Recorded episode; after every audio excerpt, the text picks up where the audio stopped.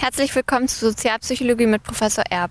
Den ganzen Tag über treffen wir Entscheidungen und die meisten davon aus dem Bauch heraus. Wie gut eine Bauchentscheidung wirklich ist, darum soll es heute gehen und ganz am Ende will ich unbedingt noch wissen, ob die weibliche Intuition wirklich existiert. Viel Spaß!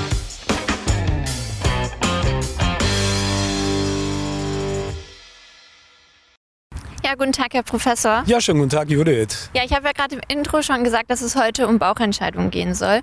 Und als erstes würde ich Sie bitten, einfach mal zu erklären, was ist eigentlich das Bauchgefühl und wieso treffen wir Entscheidungen aufgrund dessen?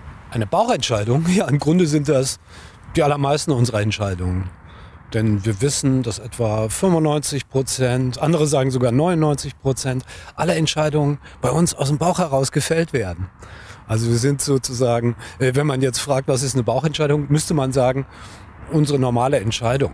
Das geht morgens schon los. Äh, ja, stehe ich auf oder drücke ich noch mal die Schlummertaste, dann kann ich noch mal ein paar Minuten liegen bleiben. Äh, was lege ich mir aufs Frühstücksbrötchen? Käse oder Marmelade. Äh, viele Entscheidungen sind banal den Tag über. Es werden Hunderte getroffen und wir denken natürlich nicht im Detail immer so darüber nach. Allermeistens also Bauchentscheidungen. Äh, äh, manche Entscheidungen sind aber auch sehr wichtig. Ja, wie, wie geht das weiter mit meiner beruflichen Entwicklung? Oder es sind Entscheidungen darüber, äh, die andere Menschen auch betreffen. Nehmen wir mal ein Unternehmen, da wird entschieden, wie die Produktpalette aussieht. Das sind vielleicht hunderte, manchmal tausende von Mitarbeitern irgendwie hängen damit dran. Die können äh, äh, möglicherweise gehen die Stellen verloren oder oder es war eine gute Entscheidung. Es wird in der Zukunft sich erweisen, dass die Produktpalette tatsächlich am Markt ankommt und so weiter. Und viele dieser Entscheidungen werden einfach aus dem Bauch getroffen. Okay, und obwohl manche Entscheidungen so wichtig sind und dann sogar andere Menschen betreffen, werden sie nicht rational getroffen? Ja, also das wäre das Gegenstück sozusagen, äh, die rationale Entscheidung. Aber rationale Entscheidungen sind ex extrem schwer zu treffen. Mit rationalen Entscheidungen hat man das Problem, dass man sich sehr genau anstrengen muss, genau überlegen muss, was wird äh, was ist bedeutsam, was sind die Optionen, habe ich überhaupt äh, Auswahloptionen, äh, wie könnte eine Alternative aussehen, was sind die Parameter, die hier eine Rolle spielen. Nehmen wir eine ganz einfache Geschichte, etwa welche Wohnung soll ich mieten? Und da spielen natürlich viele Faktoren eine Rolle. Und wie wichtig sind diese Faktoren? Ist es mir wichtig, dass die Wohnung in der Nähe des Arbeitsplatzes ist? Äh, Brauche ich unbedingt einen Balkon? Wie groß muss die Wohnung sein? Wie klein? Und am Ende äh, werden auch solche Entscheidungen dann sehr häufig über den Bauch getroffen irgendeine Kleinigkeit gefällt einem, man weiß das eigentlich auch gar nicht. Äh, da gibt's so eine hübsche Nische und da passt das Möbelstück, das man so liebt, äh, besonders äh, hinein und so weiter. Und dann wird das tatsächlich dann auch über den Bauch entschieden. Also es ist extrem schwer, rationale Urteile zu treffen. Man braucht ein Modell, eigentlich ein mathematisches Modell. Äh, Psychologen treffen solche Entscheidungen, die haben solche Modelle, zum Beispiel, ich weiß es auf meinem Beruf. Ähm, äh, und dann hat man sozusagen ein mathematisches Modell, wo am Ende eine Entscheidung rauskommt. Äh, aber das wird im Alltag extrem selten durchgeführt. Was rational an unseren Entscheidungen ist, ist vor allem äh, die Begründung dieser Bauchentscheidung. Also das finden wir dann typischerweise sehr häufig, äh, dass aus dem Bauch heraus eine Entscheidung getroffen worden ist. Äh, in Wirklichkeit aber im Nachhinein begründet wird, rational begründet wird, warum es zu dieser Entscheidung gekommen ist. Das hängt damit zusammen, dass in unserer Gesellschaft die Bauchentscheidung eigentlich eher etwas ja, den Ruf von äh, Ungenauigkeit hat. Äh, das basiert auf dem Gefühl und so weiter. Und Gefühl ist äh, so im Alltag irgendwie nicht so sehr gewünscht. Okay, wenn so viele Entscheidungen auf der Grundlage von äh, dem Bauchgefühl getroffen werden, dann ist es jetzt ja super spannend zu erfahren, wie gut eine Bauchentscheidung überhaupt ist. Vielleicht können Sie dazu kurz was sagen. Wie gut die Entscheidungen sind, ist ganz einfach. Wir müssen nur die äh, Entscheidungen, die wir täglich treffen oder die wir bei anderen Menschen beobachten, bewerten. Und dann sehen wir, dass manche Entscheidungen gut waren und manche Entscheidungen schlecht waren. Äh, das Dumme mit den Entscheidungen ist, dass sie typischerweise in die Zukunft reichen. Viele Unsicherheiten äh, dabei sind. Ich weiß nicht, wie sich der Ölpreis entwickeln wird, wie sich eine bestimmte Aktie entwickeln wird, wie wird sich ein Markt entwickeln, äh, wie wird sich das Verhältnis zu meiner Liebsten entwickeln die nächsten ein, zwei Jahre. Und dann stehe ich da und weiß es nicht und muss trotzdem eine Entscheidung treffen. Ziehe ich mit ihr zusammen oder warte ich lieber noch ab äh, und so weiter. Ähm, Manche sind gut, manche sind schlecht. Ähm, was dahinter steckt, hinter diesen Entscheidungen, ist oft die Intuition.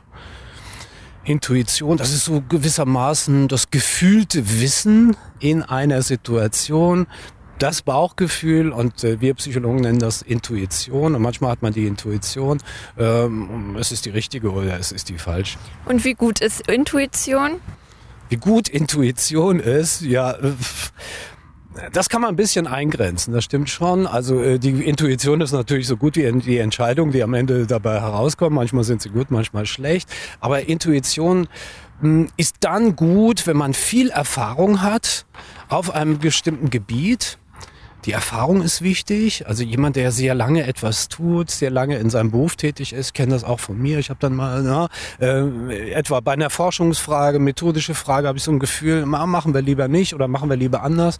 Ähm, dann ist sie gut, wenn man also viel Erfahrung mitbringt und die Situation natürlich auch jetzt nichts Besonderes beinhaltet. Also für äh, so in so eine Ritu äh, Routinesituation darstellt, äh, in der ich dann so meine Erfahr mein Erfahrungswissen auch tatsächlich dann anwenden kann, ohne dass mir das bewusst ist. Das kommt, ja, wie wir es ja auch schon gesagt haben, sozusagen aus dem Bauch heraus. Ähm, und so aus dem Bauch heraus sind solche Entscheidungen ja auch dann sehr häufig gut. Anders sind Situationen, in denen man nicht viel Erfahrung hat, wenn ich jetzt also in eine, plötzlich eine ganz neue Situation komme, äh, dann ist es nicht so gut, mich auf meine Intuition zu verlassen. Äh, da könnte man zum Beispiel einen Experten fragen, von dem man weiß, dass der viel Erfahrung hat. Wie ist dessen Intuition? Was glaubt der, was die richtige Entscheidung ist? Und sich darauf äh, verlassen. Sonst ja. Ein gutes Beispiel ist vielleicht ja auch äh, diese intuitive Bedienung. Diesen Begriff kennen wir so aus dem Alltag.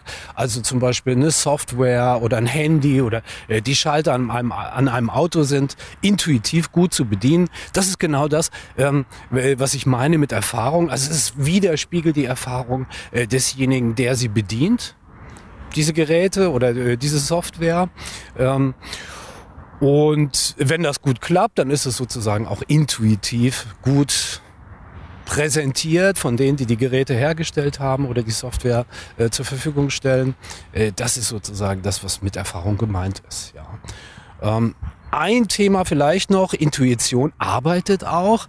Intuition arbeitet oft auch so im Hintergrund, ohne dass man das weiß. Ähm, also ich persönlich nutze das gerne auch, eigentlich auch bewusst. Äh, ich habe dann vielleicht ein schwierigeres Problem zu lösen bei meiner Arbeit. Äh, dann denke ich eine Weile drüber nach und lese da noch mal was dazu und so weiter. Und dann lege ich das weg. Und nach einer Weile dann kommt vielleicht der Geistesblitz, vielleicht auch nicht. Dann muss ich noch mal ein bisschen lesen, noch mal äh, abwarten.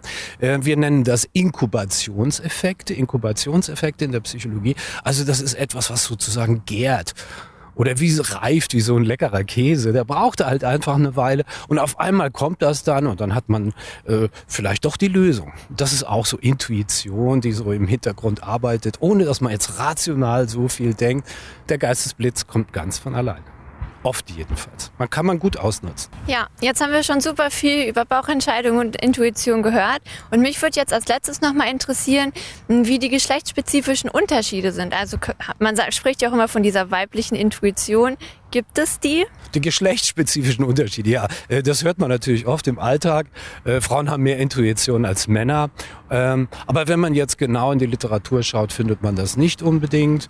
Äh, also Männer haben auf ihrem Gebiet, in ihren Erfahrungsschatz genauso Intuition wie Frauen auch.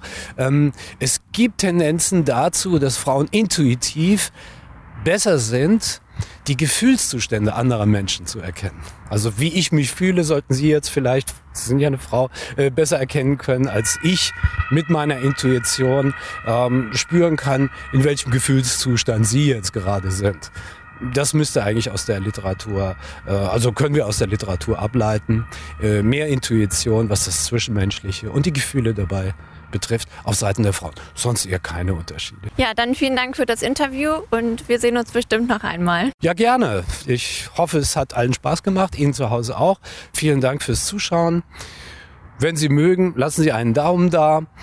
Abonnieren Sie den Kanal, unterstützen Sie unsere Arbeit. Vielen Dank dafür und bis zum nächsten Video. Ciao.